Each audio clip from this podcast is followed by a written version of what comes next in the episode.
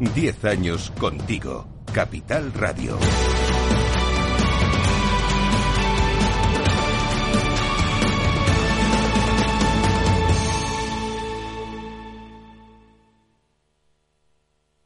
Lauri, decidido. La despedida la hacemos en Andía. Prepara el bikini. Lauri, que en Andía vive el ex de Jesse. Que nos vamos a Málaga. Lauri, que no. Que dan mal tiempo. A Bilbao. Pinchos y party. Lauri, una cosita. Que al final es despedida conjunta. Te hago administradora del grupo que no puedo más. En Renfe tenemos más de 1500 destinos para que siempre puedas llegar a donde quieras llegar. Nadie te da más. No todos los trenes son como Renfe. Renfe, tu tren.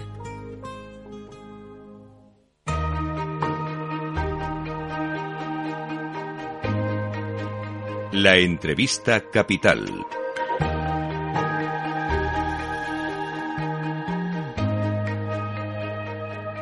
Laura Blanco.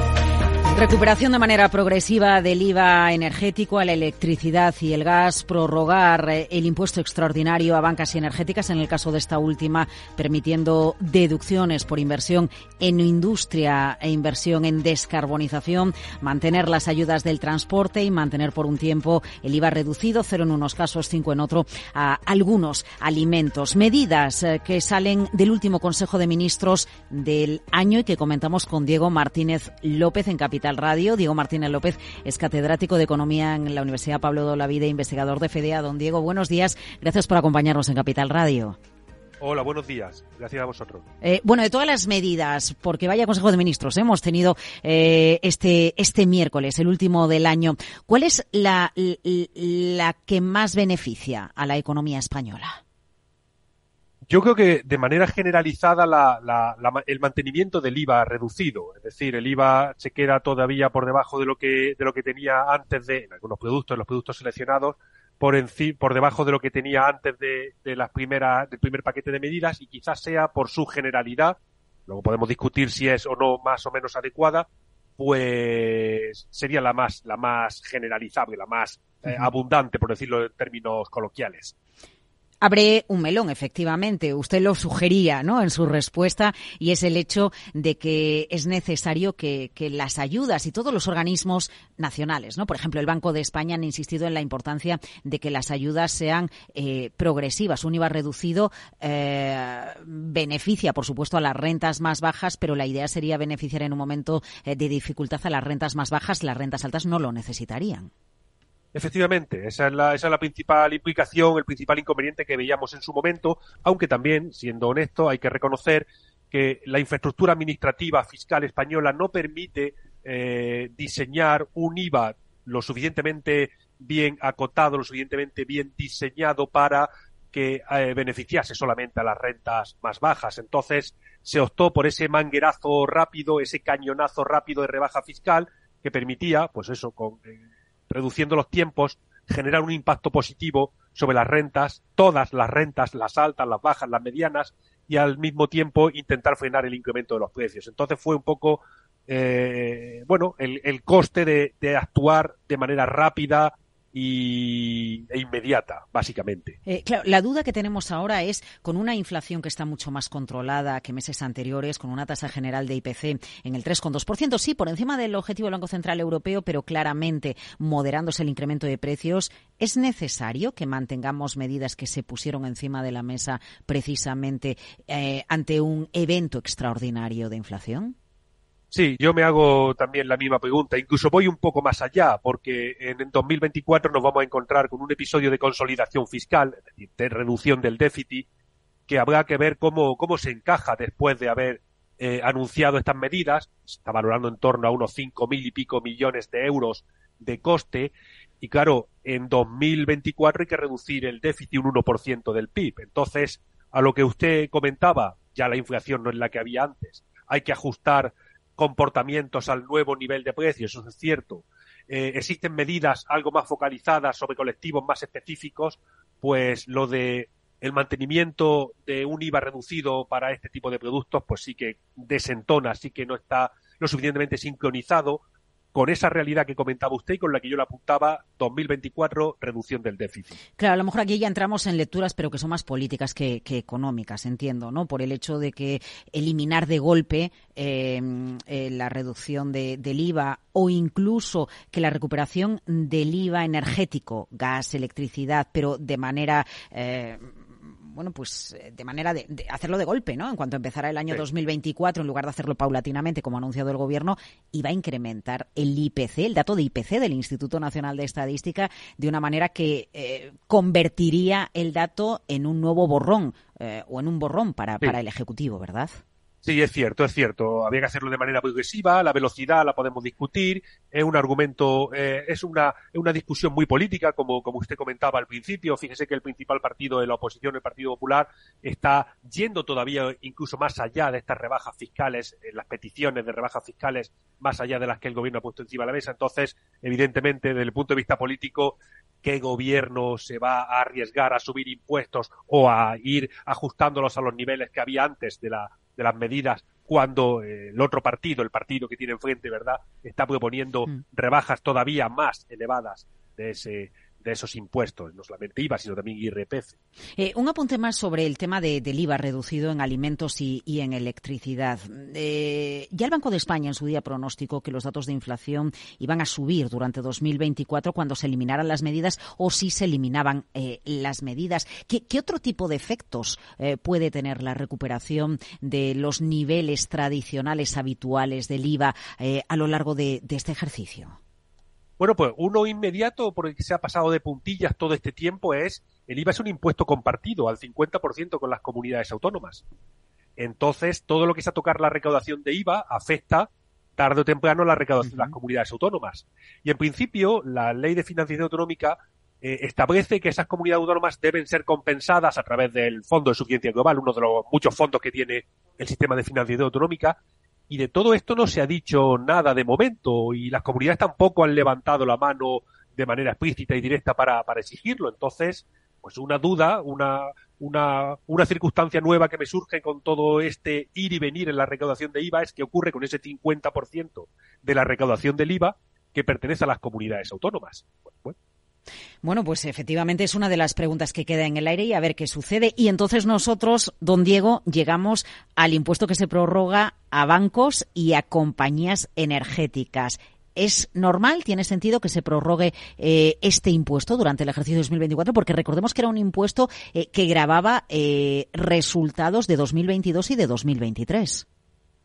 Sí, fueron impuestos muy contestados en su diseño y en, hmm. su, en su lógica inicial. Además, se establecieron no como impuestos, eran unas prestaciones tributarias eh, temporales, eh, además con algunos eh, errores de diseño que fueron puestos de manifiesto en su momento, principalmente en el caso de las entidades de crédito por el Banco Central Europeo, pudiendo deteriorar la solvencia de los bancos. Y luego, basándose en un, en un, argumento que desde FEDEA llegamos a poner de manifiesto, el argumento de los beneficios extraordinarios. Bueno, pues los beneficios extraordinarios no solamente se encuentran, si nos ponemos rigurosos, en el sector energético y en el sector eh, bancario. Eh, se pueden encontrar beneficios extraordinarios como consecuencia de todo este desajuste post pandemia y guerra de Ucrania, invasión de Ucrania, en el comercio minorista, en el sector de, de, de otras energías que no están eh, explícitamente recogidas en ese, en ese gravamen, etcétera. Entonces, eh, sí, es un, es un planteamiento un poco extraño el de vamos a grabar beneficios extraordinarios cuando son beneficios extraordinarios que pueden encontrarse en magnitudes incluso más elevadas en otros sectores. Pues sí, es una, es una sorpresa que pensábamos que se iba a reconsiderar casi una enmienda a la totalidad del impuesto, pero parece que van a permanecer ambos. Eh, van a permanecer ambos, pero en el caso del impuesto extraordinario a las compañías energéticas, con una clara diferencia. Ya lo había adelantado Teresa Rivera, la ministra de Transición Energética. La introducción de incentivos, en este caso de deducciones a la inversión en industria y en descarbonización. La pregunta que nos hacemos todos es si con esas deducciones las grandes compañías energéticas van a poder compensar y prácticamente anular el impacto del impuesto en sus números. Sí, esa es una pregunta que tienen que estar haciéndose hoy, siguiendo la lectura del, del, boletín oficial, de la publicación del Real Decreto en, el boletín oficial, que ocupa varias páginas este aspecto en particular, porque es lo que en economía llamamos un second best, es decir, una vez que se introduce una distorsión, algo que, que, que, rompe la secuencia eh, de negocio de un sector, como fue el impuesto sobre el, sobre el, eh, gravamen extraordinario sobre las empresas energéticas, eh, ahora se introduce una segunda distorsión, un second best, una, un intento de corregir quizás excesos de ese impuesto y que pueden ir, que pueden funcionar en el sentido contrario, pueden ir en, en sentido contrario, y que, bueno, pues la pregunta es esa, hay que hacer los números para ver si puede ir tan allá, puede caminar en sentido contrario tan lejos como para neutralizar el primer impacto distorsionante del impuesto. Entonces, vamos a ver cómo queda la cosa. Hay que echar los números porque es bastante densa la normativa que se ha publicado en torno a la deducción que se permite en ese impuesto. Ya entiendo que, está estudiado. Bueno, aquí también volvemos otra vez a la lectura política, Diego, porque después de, los mensajes que había lanzado el presidente de, Repsol, ¿no? Y la advertencia de llevarse a otros países inversiones, bueno, pues aquí lo que da la sensación es el impuesto se mantiene, eh, pero realmente las deducciones van a permitir que como haya una inversión extraordinaria con motivo de la necesidad de transición energética y de todos los proyectos que tiene en marcha nuestro país, ¿no? Con el PENIEC, bueno, pues que al final la realidad del impuesto eh, nos lleve a una recaudación ridícula, mínima. Sí, sí, ese riesgo está encima de la mesa, cierto. Lo mismo ese second best, que ese, ese dar un paso en una dirección, establecimiento del impuesto, y dar un paso en sentido contrario, la introducción de esa deducción, eh, pues posiblemente pueda quedar. No, no sea la primera vez que, ha ocurrido ese hmm. un pasito hacia adelante, un pasito hacia detrás y la recaudación completamente en el aire. Pues no, no lo descarto. Ya le digo, necesitaría hacer las cuentas, necesitaríamos hacer las cuentas con todo el detalle de estas eh, deducciones que han, que han, incluido, que afectan a determinadas inversiones, determinados activos, etcétera. Y bueno, habría que verlo con detalle. Eh, en definitiva, para este ejercicio 2024 que estamos a punto de empezar, el diseño de las medidas de este Consejo de Ministros permiten compensar ingresos con gastos, o mejor dicho, ingresos con la menor recaudación procedente de la prolongación de, medidas como el IVA reducido o incluso la bonificación del uso de transporte público, la subvención?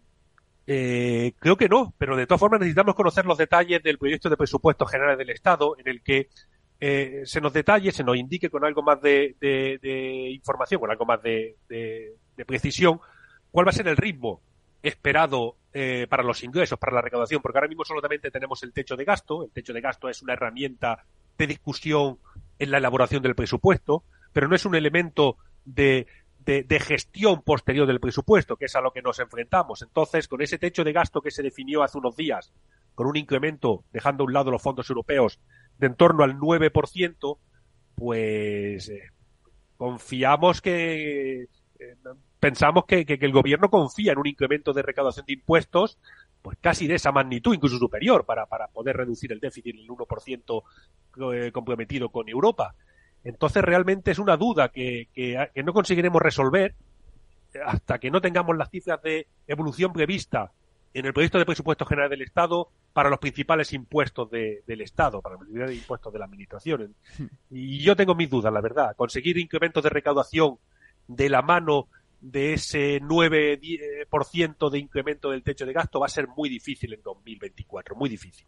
Diego Martínez López, catedrático de Economía en la Universidad Pablo de Vida, investigador de FEDEA, gracias por madrugar con nosotros en Capital Radio. Buen día. Buen día, muchísimas gracias.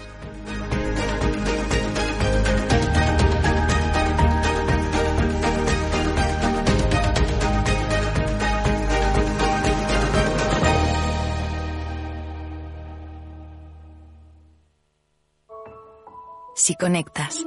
El postre de la abuela. Con tu tío tocando villancicos con la botella de anís.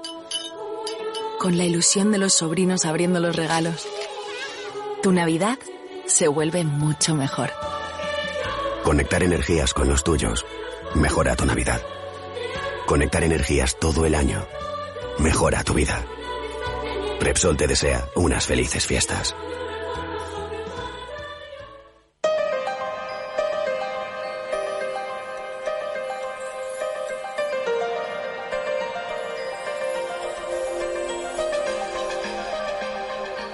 Capital, la Bolsa y la Vida. Luis Vicente Muñoz. cada vez son más voces las que plantean la necesidad de construir un organismo supranacional, quizá en el ámbito de Naciones Unidas, el propio secretario general eh, Antonio Guterres lo ha dicho en varias ocasiones, que regule el uso de la inteligencia artificial. El desafío es enorme porque va tan rápido que las normativas tienen dificultades para seguir su desarrollo. Y en ese ámbito vamos a continuar el análisis en Capital Radio con uno de los mejores expertos en derecho digital de la Unión Europea. Borja Tsuara, ¿cómo estás? Muy buenos días, Borja. Buenos días. Escuchaste, ¿verdad?, entre otras, a la presidenta de la Comisión Europea, Ursula von der Leyen, decir el domingo en India que ella también es partidaria de que se cree un organismo internacional sobre la inteligencia artificial para dirigir la regulación y la normativa. Sí, lo escuché y me parece bien, en principio me parece bien, siempre que nos pongamos de acuerdo en cómo será ese organismo o mecanismo, porque yo creo que ya la ONU desde hace tiempo ha apostado por mecanismos de gobernanza más que de gobierno, donde estén las múltiples partes interesadas y cuando habla de las multipartes, múltiples partes interesadas, que en inglés es un palabra muy feo, que es el multi-stakeholderismo, Hmm. Bueno, pues cuando son las múltiples partes interesadas quiere decir que no estén solo los gobiernos, sino también las empresas y los ciudadanos. Porque muchas veces esto acaba siendo un pulso entre las empresas que dedican miles de millones a la inteligencia artificial y los gobiernos que intentan limitarlo. Y no nos tienen en cuenta a los usuarios que muchas veces pagamos el pato de los dos, sobre todo o en temas de protección de datos o en temas también de libertad de expresión, que está siendo pues muy limitada, incluso censurada por algoritmos. ¿Tenemos algo así en el mundo que se nos ocurra ahora? ¿La Organización Mundial del Comercio podría ser algo imitable en ese bueno, sentido? yo creo que el mejor referente es el Foro para la Gobernanza de Internet, que desde el 2006 está dependiendo de la ONU, pero como dice su propio nombre, es un foro de diálogo. Yo creo que habría que dar un paso, y en el propio foro están planteándoselo, algo más operativo. Y no olvidemos que estos mecanismos de cogobernanza, ¿no? ya existen desde el propio origen de Internet, porque el ICANN, que es el organismo internacional que regula los nombres de dominios y la, y la numeración, que es con lo que funciona Internet, la base de Internet, pues es un organismo de colaboración público-privada o de cogobernanza. Y yo creo que esa es la idea y no organismos de funcionarios que no tienen mucha experiencia en el sector privado y que hacen unas normativas que luego pues no tienen que ver con la evolución de la realidad o que pone eh, un corsé demasiado ajustado para que se desarrollen los proyectos de inteligencia artificial. Hmm. Eso como idea parece muy inteligente, puede ayudar a encauzar la necesidad de ir juntos y tratar de, misma, de la misma manera los desafíos de la inteligencia artificial, aunque fíjate que ese mismo foro que citas no ha logrado pues evitar que haya divisiones en la forma de entender o manejar Internet, como las redes propias que se están construyendo por el lado oriental, por el lado de China. Justamente por eso, recientemente, en el 2022 creo que fue, con ocasión además de las amenazas de Putin de desconectar eh, a Rusia de la Internet global y aparte de China también, pues se hizo, se hizo, impulsado por Estados Unidos y la Unión Europea, una declaración sobre el futuro de Internet donde justamente decían que había que apostar por estos organismos de colaboración o de cogobernanza. Entonces, justamente, insisto, el, el, creo que se puede eh, ahuyentar el peligro de una desconexión o fragmentación de Internet eh, no haciéndolo depender solo de relaciones gubernamentales, hmm. porque eso es lo que hace que se puedan oponer unos estados a otros. Si nos metemos las empresas, los ciudadanos, yo creo que la cosa puede funcionar mejor. Y creo que eso va en la línea opuesta a lo que se está haciendo en la Unión Europea, porque por ahora solo hay previstos en el reglamento de inteligencia artificial coordinadores de servicios digitales o coordinadores en su momento de supervisión de la inteligencia artificial, que son organismos administrativos. Y creo que tenemos que apostar por crear organismos sectoriales donde estén las empresas y a su vez, mediante convenios de colaboración, pues hay una colaboración entre el sector y la administración y que no sea solo una perdón, autoridad administrativa que haga regulaciones o supervisiones administrativas, porque eso yo creo que va a poner eh, palos en las ruedas de los proyectos y de las empresas de inteligencia artificial. No parece fácil ir a lo grande. En lo pequeño se van librando batallas. Ahora mismo con la inteligencia artificial, las más importantes parece que tienen que ver con los derechos de autor, ¿no? Al ser conscientes todos de que OpenAI, el sistema desarrollado de ChatGPT, pues se entrena con obras de cualquier autor, bueno, obras, canciones o, voces, ¿no? Todo sirve, todo el material que exista grabado y publicado sirve para entrenar el famoso sistema ChatGPT. Claro, tiene derecho, puede hacerlo sin compensar, retribuir, reconocer a los autores. Bueno, ese es un debate eh, que está sobre la mesa donde hay distintas posturas, porque hay quien dice todos los seres humanos, todos los creadores, se han entrenado justamente viendo las obras de sus maestros o de los artistas que les gustaban. Y que todo el mundo, sobre todo los escritores, pues han empezado escribiendo con un estilo pues de los autores que a él le gustaba, que más ha leído, o los pintores, pues las escuelas, los aprendices empezaban pintando como el maestro hasta que creaban su propio estilo. O sea que tenían que pagar todos los que han imitado estilos o han aprendido el suyo inspirándose en otros autores? Pues hay un debate que yo no lo tengo tan claro. Otra cosa es que la ley de propiedad intelectual dice que cualquier uso de tu obra tiene que ser autorizado.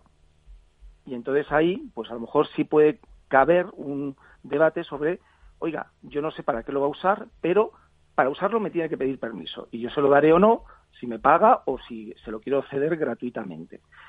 Pero este es un caso muy claro de cómo yo creo que aunque haya un reglamento general de inteligencia artificial europeo, luego los debates se tienen que descender sector por sector, porque no es lo mismo la aplicación de la inteligencia artificial en el campo creativo o en el sector financiero o en el sector de salud. Entonces, yo creo que esta es la primera norma genérica, pero ya hay regulaciones específicas de inteligencia artificial en la administración pública, en protección de datos para decisiones automatizadas, en temas, por ejemplo, de la DSA, el reglamento de servicios digitales para los algoritmos de recomendación o de moderación de contenidos, con lo cual vamos a ir viendo muchas normas donde ya va a haber regulación de aplicaciones concretas de la inteligencia artificial. Hmm. Está siguiendo, imagino, los casos ¿no? que se están sobre todo desarrollando en Estados Unidos, donde están algunos de los autores activistas, ¿no? Que están dando más guerra en esto y cómo se está defendiendo OpenAI, ¿no? Sí, sí, pero hay que ir por caso por caso porque creo que el peor error que podemos cometer es meter todo en el mismo saco. Igual que hay gente que dice, no, ya ha habido países que han dicho que las obras generadas por inteligencia artificial, como no son obras creadas por seres humanos, no están sujetas a derechos de autor. Y digo, bueno, pues depende, porque si solo la ha creado la inteligencia artificial sin ninguna intervención humana, pues a lo mejor sí, pero es que hay muchos artistas que ya están utilizando las inteligencias artificiales generativas como una herramienta auxiliar, donde van haciendo pruebas hasta que consiguen lo que ellos quieren. Si la interacción humana es intensa, pues es como la diferencia que había antes entre los dibujos animados dibujados uno a uno y ahora los dibujos animados por ordenador. Hmm. Pues hay una parte que hace el artista y otra parte que la hace el ordenador. O sea que yo no soy tan dogmático en decir que todo lo que haga la inteligencia artificial generativa vaya a, estar eh, sujeto a derechos de autor o no vaya a estarlo. Lo que sí también es, por ejemplo, con lo de los guionistas o lo de los dobladores de cine, etcétera, lo que también hay que tener claro es que una inteligencia artificial no puede utilizar tu voz sin tu consentimiento, pues por ejemplo para generar canciones que no existían, porque ahí tienes unos derechos también a tu voz, a tu imagen, que nadie puede usar, aparte de los derechos de propiedad intelectual, sin tu consentimiento. Hmm. Ahí tenemos el caso, ¿no? Tan polémico de esta misma semana, cuando se presentó una canción. Bueno, el jurado dijo que, aceptaba una canción para los premios Grammy, ¿no? Que estaba escrita por un humano, pero desarrollada por inteligencia artificial o con la ayuda de la inteligencia artificial. Sí, igual que, por ejemplo, se han completado sinfonías que quedaron inacabadas pero al final rascas un poco en la noticia y el titular es, no, la inteligencia artificial ha completado no sé qué sinfonía. Y dices, no, ha sido un compositor que ha ayudado de inteligencia artificial, ha podido detectar determinados patrones en la sinfonía para poder terminar, ¿no? O sea que hay que rascar un poco porque más allá de titulares, pues que son muy impresionantes, eh, lo que tenemos que acostumbrarnos es que es una herramienta más de ayuda y que frente a las previsiones un poco apocalípticas de que nos van a sustituir, por ejemplo, en la abogacía. Pues yo no creo que la inteligencia artificial vaya a sustituir a un buen abogado. A uno malo puede que sí, porque si se dedica solo a cortar y pegar, eso ya lo hace la inteligencia artificial. Pero el que sepa darle la vuelta a un caso, sepa eh, definir una buena estrategia jurídica, etcétera, pues las inteligencias artificiales lo único que hacen es repetir y escoger cosas que se han hecho antes. Y para eso, como ayuda de documentación, etcétera, son muy valiosas, te quitan mucho trabajo, pero no sustituyen a los profesionales. Claro, pero ahí hay que trazar bien las líneas, ¿no? Porque tanto en el caso de un abogado que puede encargarle a ChatGPT, dame el argumentario para defender este caso. Y cuando se lo da, dice, bueno, y ahora darle tres vueltas más, estas no me sirven, busca otras. O, y, así sigue pidiéndole hasta que al final obtiene un escrito que le satisface, pues ahí quién es el autor. Pues eso es lo que se hacía antes en los despachos con los pasantes. Hmm. entonces decía, oye, búscame en el Aranzadi cuando estaba todavía en libros, ¿qué jurisprudencia tenemos sobre esto? Bueno, pues ahora lo hará directamente el abogado, que ya existe además eh, bases de datos jurídicas con inteligencia artificial para buscar la jurisprudencia, y que esto la gente lo tiene que tener muy claro, la jurisprudencia más probable, con lo cual lo que estarás dando es la solución más probable y no te mojarás, ¿no? Irás a lo seguro. Pero, ¿y si tú quieres abrir una nueva línea jurisprudencial? Pero claro, eso no todo el mundo se atreve. Hmm. Pero dices, oye, pues yo me voy a salir un poco de lo, el sota caballo rey, ¿no? Igual que, por ejemplo, tenemos también en, a la hora de documentarnos una limitación. Es que si preguntamos sobre un tema, nos van a contestar las preguntas, o perdón, las respuestas más probables en el sentido más comunes. Con lo cual, vamos haciendo una cámara de conocimiento, una cámara de eco, donde lo dice el propio ChatGPT, se moderan las opiniones más disidentes. Y entonces vamos a perdernos justamente las opiniones que en un momento se consideran disidentes y luego, sin embargo, son las que han cambiado la evolución de la civilización. Sí. Ese es el problema también de la inteligencia artificial, que es un cálculo probabilístico, con lo cual va a lo seguro. Y nos perdemos muchas opiniones, mucho pensamiento, que a lo mejor es transgresor o por lo menos heterodoxo. Hmm. Aunque también puedes pedirle a la inteligencia artificial que, que siga la línea transgresora en lugar de la segura. Pero eso lo han hecho algunos, por ejemplo, con ChatGPT, y dice que no que hay determinados temas sobre los que no se pronuncia, porque son polémicos. Con lo cual, ya avisa que está en modo moderado, es decir, censurado. Pero también puedes cambiar eso. De hecho, hay experimentos de alguien que hizo a ChatGPT saltarse algunas de las líneas para proponer un plan de extinción de la humanidad, que fue muy famoso en su momento, si lo recuerdas.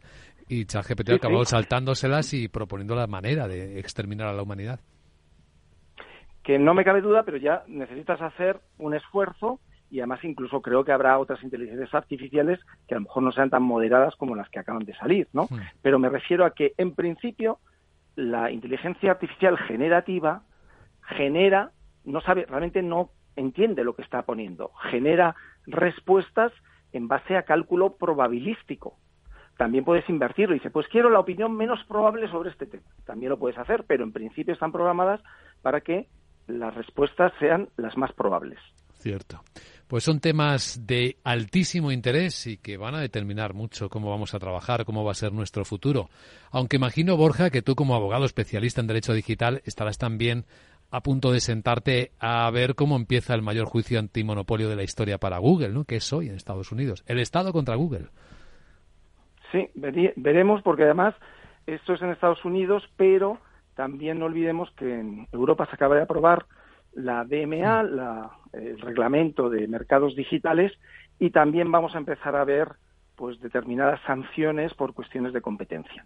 Da la impresión de que hay un poco de prejuicio, ¿no? Que casi todo el mundo espera que Google sea condenado por el uso o el desarrollo de su buscador en Internet. ¿Cómo ha logrado? Hay un monopolio tácito, eh, pagando incluso a quienes podrían ser competidores para que su servicio no fuera eclipsado. Sí, el derecho a la competencia tiene una cosa que es curiosa y que no sabe todo el mundo, porque siempre cuando hay un juicio o un expediente sancionador por temas de competencia, pues la gente, claro, está acostumbrada a que se condenen a los culpables y además nos vamos como al terreno penal, ¿no? A que ha hecho algo mal. Y muchas veces el derecho a la competencia parte de un hecho. Oiga, usted tiene un no monopolio, pero cuasi monopolio, ¿no? Una posición, antes se decía, dominante en el mercado, etcétera, y esto no puede ser, porque usted está matando la posibilidad de que pequeñas empresas se desarrollen y además en cuanto asoman la cabeza usted las compra, etcétera. Entonces puede haber prácticas que van contra la competencia y muchas veces es simplemente que alguien lo hace muy bien y se lleva el mercado. Y entonces dice, oiga, me va a castigar porque lo hago bien. Dice, ya, pero es que nosotros tenemos que defender que haya competencia en el mercado. Y aunque usted lo haya hecho todo bien, no podemos permitir que usted tenga todo el mercado porque no deja hueco para que salgan nuevas empresas. Con lo cual, con independencia de que haya hecho cosas mal, que eso tendrán que demostrarlo, muchas veces simplemente es que no se puede permitir un mercado donde haya unos pocos competidores y que hay que hacer algo para que puedan surgir otros competidores. ¿Dividir la compañía en pedacitos puede ser una de las soluciones? Pues es una de las soluciones extremas que propone el reglamento de mercados digitales en Europa si se le hace una serie de recomendaciones o se les impone una serie de medidas y son reincidentes y no las cumplen. Entonces se puede llegar incluso a obligar a vender parte de la compañía. Pues es algo que veremos eh, juntos y que comentaremos seguro más adelante. Borja Alzuara, experto en Derecho Digital, gracias por compartir estas visiones en Capital Radio y buen día. A, vos, a vosotros, buenos días. Capital, la Bolsa y la Vida.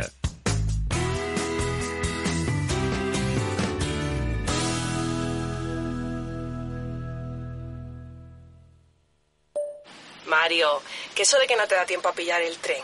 No te preocupes, que lo he mirado y hay un tren cada hora. Así que nada, salsero, duchita fría, cafetito para la resaca y ya te estás viniendo que está tu ahijao y toda su clase esperándote. Niños, saluda al Tito. ¡Tito!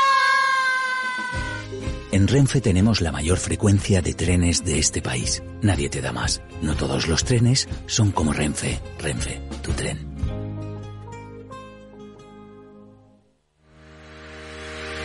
Si quieres conocer mejor las empresas con las que trabajas, empieza por Informa.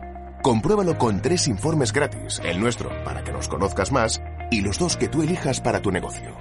Solicítalos ya en Informa.es. Informa, líder en información empresarial. Capital, la Bolsa y la Vida.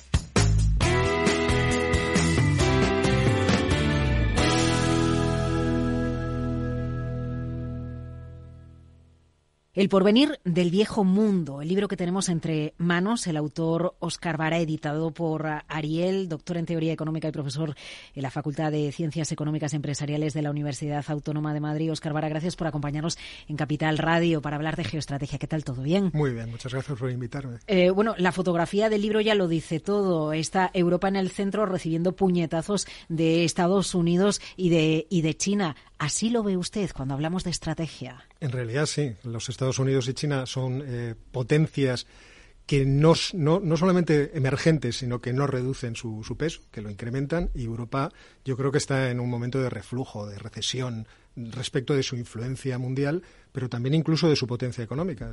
Veíamos datos recientes eh, publicados por el Financial Times en los que se habla de cómo vamos reduciendo nuestro peso eh, económico, nuestra fuerza económica en el mundo. Eh, quizás Europa se ha equivocado. Usted lo aborda al detalle en el libro con su diplomacia suave vía regulación e intentar influir en el mundo a través de la regulación porque se han producido una serie de hechos que hacen que no sea tan importante la apuesta de Europa. Hombre, equivocarse no porque era un buen planteamiento y de hecho era un planteamiento efectivo. Es decir, el que nosotros pusiéramos un estándar, por ejemplo, a la calidad de los productos, cómo se deben fabricar, a la protección de los consumidores, acababa eh, saltando nuestras fronteras eh, y haciendo que los demás nos tuvieran que imitar, porque era más barato adaptarse a la normativa más exigente que tener varias normativas. Desde ese punto de vista hemos tenido mucha influencia. Pero eh, nos hemos fiado de que con eso y con el apoyo militar de los Estados Unidos podíamos olvidarnos de otras facetas que son muy importantes. Y yo creo que hemos aprendido en los últimos años mucho de esto. Veamos, por ejemplo, los confinamientos y la pandemia, cómo se rompían las cadenas de suministro y cómo de repente los productos no llegan y no tenemos aquí la capacidad de generarlos. Este tipo de cuestiones son las que nos deben enseñar que eh, Europa tiene que empezar a moverse en alguna dirección distinta, en el sentido de tener más capacidad tanto económica como de influencia en las relaciones internacionales. Pero para tener capacidad de influencia hay que actuar, pregunto, con contundencia. Con contundencia actúa Estados Unidos, con contundencia actúa China, Turquía, la antigua Unión Soviética, ahora Rusia y Vladimir Putin. De ellos usted habla mucho en el libro, pero ¿de qué adolece Europa? En principio, Europa adolece de que no tiene la fuerza militar, por ejemplo, para disuadir a otros de que puedan perjudicarla. Lo estamos viendo, eh, por ejemplo, en el caso de Turquía, que es un caso paradigmático, eh, respecto de las bolsas de gas que se están descubriendo en el Mediterráneo Oriental. Eh, como por los repartos históricos, las islas griegas llegan hasta prácticamente la costa eh, turca, los turcos están en un juego de presión contra Grecia, de amenaza contra Grecia. Erdogan en alguna ocasión ha, afirmado que ellos tienen eh, misiles que pueden llegar hasta Atenas, que mucho cuidadito con ellos, eh, hasta tal punto de que si los griegos no pudieran defenderse porque los franceses les le apoyan, seguramente todas esas islas del Doganeso en algún momento podrían acabar en manos de Turquía por las bravas, quiero decir, por la fuerza de los hechos. Eh, la Unión Europea necesita alguna fuerza militar que sea mayor que la de Francia, por ejemplo. Eh, Adolece Europa, por lo tanto, de una política exterior fuerte, de una defensa, una capacidad de defensa fuerte, y con eso ya se solventaría el dilema en el que nos encontramos. No solamente, pero es, divertido porque cuando, cuando se ve cuál es el problema, de, por ejemplo, hacia el exterior que tiene la Unión Europea, por una parte no tenemos capacidad para tomar decisiones, porque no, tenemos, no tenemos ese músculo, esas fuerzas. Quiero decir, esa capacidad de presentarnos, de personarnos en los conflictos para. Eh, poder eh, defender nuestros, nuestros propios intereses. Luego no tenemos una voz única. Hay que llegar a, acuerdos. a lo mejor no defendemos nuestros propios intereses porque tenemos muchos intereses diversos. Pero este es, esta es una cuestión que yo efectivamente trato en el libro y que es difícil de, abordar, porque al fin y al cabo es una cuestión eh, en términos políticos que ha de resolverse por los propios países miembros. Pero es cierto que el no tener una, voz, una única voz de, eh, europea a nivel europeo para decir qué es lo que le interesa a la Unión Europea como conjunto, nos perjudica muchísimo. Teniendo en cuenta que la Unión Europea eh, supone un, salto cualitativo muy importante en la solución de conflictos que teníamos entre nosotros.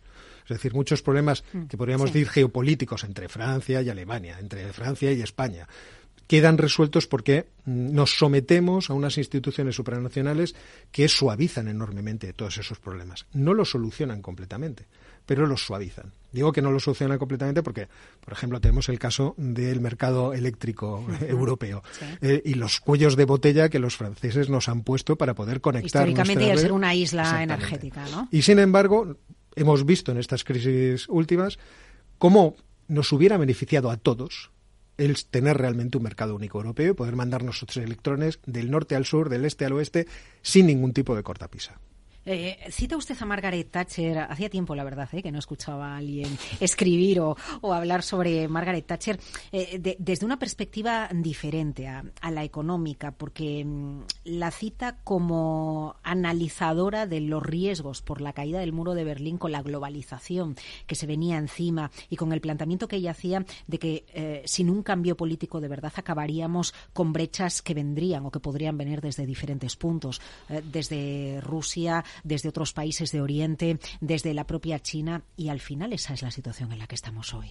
Hubo un gran optimismo con la caída del muro de Berlín, un, optimismo político yo creo que ilimitado en la idea de que Rusia podría incorporarse al eh, conjunto de países democráticos, al conjunto de países que eh, actúan dentro de la economía de mercado y que eh, ampliábamos, por así decirlo, el club. Y por lo tanto, uno de los graves problemas que se suscitaba dentro de, Europa era que eh, Rusia con esa fuerza pudiera tener algún tipo de ambición eh, imperialista. Parecía que eso se solucionaba en esos momentos. Y obviamente estábamos muy lejos de estar acertados con esa visión tan optimista. Rusia tiene una serie de problemas propios en términos geopolíticos, una serie de necesidades propias que la obligan en algunos momentos de la historia a actuar de manera imperialista. Entonces creíamos que si se democratizaba, si empezaban a jugar con las reglas que todos jugamos en el mercado, pues quizá eh, se pondría en marcha eso que llaman la teoría liberal de la geopolítica.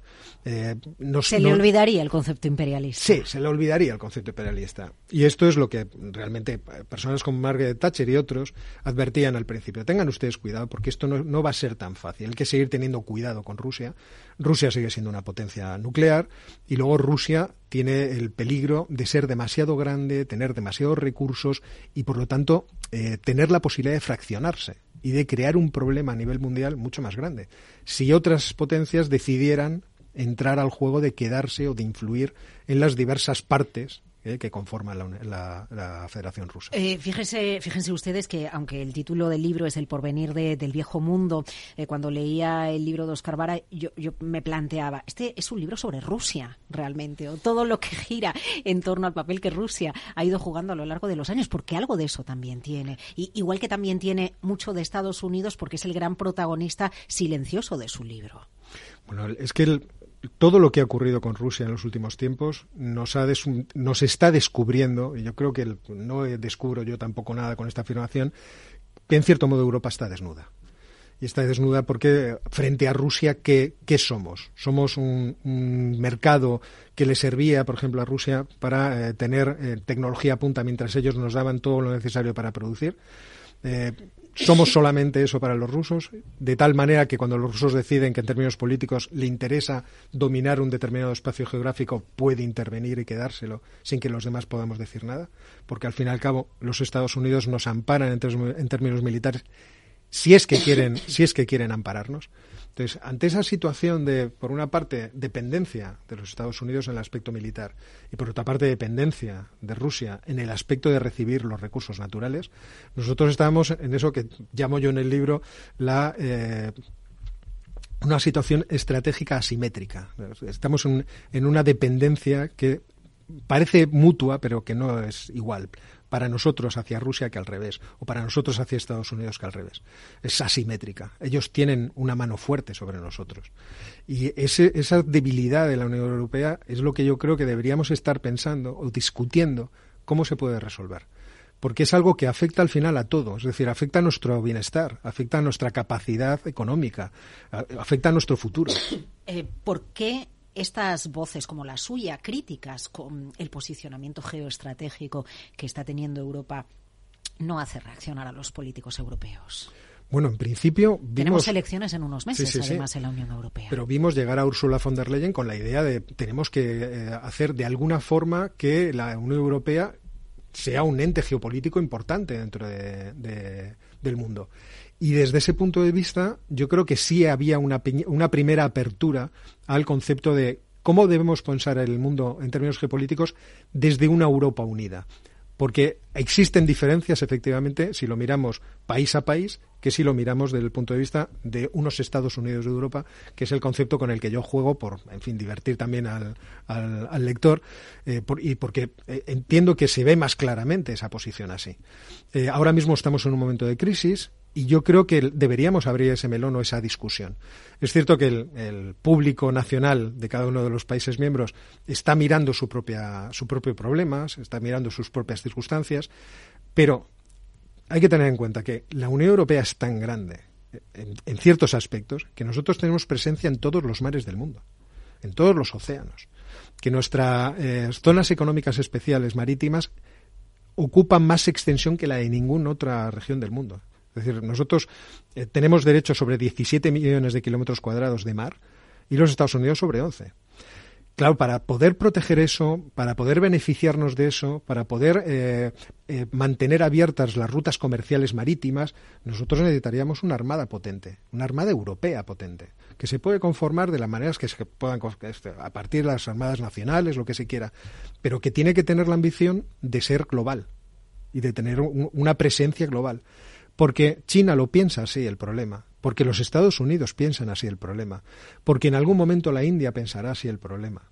Y nosotros, si queremos seguir prosperando, tener aquí los recursos, los bienes, para poder seguir avanzando hacia el futuro, vamos a tener que tomar esas, decisiones.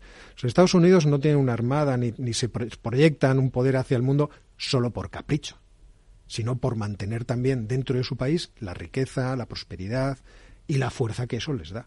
Eh, pensaba que el mundo ya estaba en la siguiente pantalla, en la guerra tecnológica, eh, que va de la mano de esa industria de defensa a la que usted de manera indirecta está haciendo referencia, incluso eh, cómo se diseña el poderío en el ámbito espacial, ¿no? Con la cantidad de empresas enviando satélites. Pero después de escucharle tengo la sensación de que los problemas reales, los que le dan a una potencia el poder real en el mundo, eh, son eh, bueno pues cuestiones que ya nos preocupaban hace 50 años, hace en la década de los 60, la guerra de los misiles, por ejemplo. Es cierto que lo es todo. La tecnología no podemos olvidar que es una manera de multiplicar nuestras capacidades y en todos los ámbitos va a ser bienvenida pero hemos tenido un tristísimo episodio hace nada de cómo la realidad al final se impone de las formas más crudas con la operación que hizo Hamas, esa operación terrorista en el sur de Israel. Toda la tecnología que tenía desplegada Israel fue insuficiente para poderse enfrentar a un planteamiento primitivo. Yo voy a comunicarme por notas, voy a tender por mis túneles cables telefónicos para que no puedan captar mis informaciones y lo que voy a hacer es una barbaridad quiero decir, la realidad de la barbaridad y la, y la realidad de, los hechos crudos sigue existiendo. Sin necesidad de irnos a ese, a ese extremo o esa esquina, hablemos de comida. Nosotros necesitamos comer. Quiero decir, las necesidades básicas siguen siendo las fundamentales. Y estas no nos las van a proporcionar en meta o en algún tipo de mundo virtual, sino la vamos a proporcionar eh, cultivando, obteniendo recursos naturales y minerales. Todas esas cosas hay que prever cómo las vamos a tener, de qué forma se van a poder, eh, eh, nos vamos a poder abastecer de forma segura de todos esos bienes, teniendo en cuenta que somos la Unión Europea. Es decir, que nosotros queremos eh, transmitir hacia el exterior una serie de valores democráticos, una serie de valores humanitarios que nos han caracterizado a lo largo de la historia, porque anda que aquí no han pasado barbaridades. Pues de todas esas barbaridades que eh, han ocurrido en Europa, los europeos hemos emergido en un proyecto político y de defensa de los ciudadanos que por ahora me parece de los mejores que hay por ahí. Puede tener todas las dificultades que se quiera, demasiada burocracia, todo lo que se quiera. Pero el que podamos tener los mismos derechos en una superficie geográfica bastante extensa, todos los ciudadanos europeos, que yo me pueda poner enfermo como me puse enfermo en un país europeo con una pancreatitis y la sanidad pública de ese país me sacara adelante y me dijera, tranquilo muchacho, que aquí tienes los mismos derechos que en tu casa, eso es una, una ventaja y una, un triunfo de, de los europeos que queremos transmitir hacia afuera. Queremos que más locos la calidad, se metan la, en, la, calidad, la calidad de vida que tenemos en Europa no la cuestiona nadie, ¿no? Pero es verdad que, que la vieja Europa eh, se, va más renqueante o va más lenta y, y nos van adelantando por la izquierda siempre. Sí, porque es verdad que también en el volumen de las regulaciones y de las intervenciones estatales se va matando una cuestión que es muy importante, que es el dinamismo de la propia sociedad para conseguir satisfacer necesidades, es decir, para que nosotros nos imaginemos el futuro y cómo hacerlo. Y por otra parte, porque yo creo que todas esas intervenciones están poniéndole muy difícil las cosas también a las generaciones más jóvenes. Eh, demasiado control del terreno público, demasiada eh, dificultad para poder eh, construir casas, para que la vivienda sea barata. Todo este tipo de cosas están empezando a afectar de forma muy importante a, a, lo que es el proyecto hacia el futuro de nuestras sociedades. Con una sociedad que envejece, además. Claro. Porque, lógicamente envejece porque gracias a, a, Dios, bueno, y gracias a la medicina, tenemos eh, que cada generación que llega a los 65 años tiene una esperanza de vida mayor que la anterior. Y desde ese punto de vista tendríamos que estar muy contentos, pero se está produciendo una desproporción que claramente es muy perjudicial para los jóvenes. Y en esa, en esa desproporción nos estamos jugando también el futuro. Yo creo que hay muchas personas que esto lo olvidan. Si no logramos desatar muchas, muchos impedimentos que tiene esta sociedad para que la gente, a través de la libre iniciativa, encuentre qué, no estás, qué necesidades no están satisfechas y cuáles están mal satisfechas, nuestra economía no logrará crecer, crear eh, la suficiente riqueza, no será lo suficientemente productiva como para que el futuro sea brillante. Lo que vamos a tener es cada vez productividades peores, eh, seguramente nuestros mejores jóvenes acabarán yéndose de aquí, porque aquí no pueden desarrollar un proyecto vital optimista, vamos a decirlo, feliz hacia el futuro, que esté comprometido con. Construyen base a unas expectativas. No solamente, nosotros queremos que nuestra gente sea feliz. ¿eh? que tengan familias felices, que tengan una casa bonita. Eso es lo que queremos. Y lo que queremos, yo lo, lo que entiendo es que hay que desatar esas capacidades que todos tenemos para poder desarrollar eh, profesionalmente nuestra vida, para poderle dar a los demás lo mejor dentro de eh, lo que es una economía de mercado y nos haga crecer económicamente. Pero eso es una cuestión distinta de las cuestiones geopolíticas, aunque no menos importante. Geopolítica y economía de la mano, pero sobre todo el viejo mundo, Europa, el porvenir del viejo mundo, editado por Ariel, autor Oscar Vara. Oscar, gracias por acompañarnos en Capital Muchas gracias. Capital Radio, la genuina radio económica. Muchos besos, familia. Besos, a celebrarlo, hija. Nunca nos habíamos dado tantos besos como en los últimos 100 años. Y nunca habían llegado tan lejos. Si la tecnología nos ha permitido conseguir todo lo que imaginamos, imaginémonos todo lo que seremos capaces de hacer en los próximos 100 años. Telefónica, imaginémonos. Feliz año. Un beso. De PAM. 150 años de consistencia en gestión de fondos de inversión y mandatos. Optimiza tu cartera con nuestras especialidades en renta fija, renta variable e inmobiliario cotizado. Consulta de pamfans.com y a tu asesor financiero. De PAM. Confianza y conocimiento.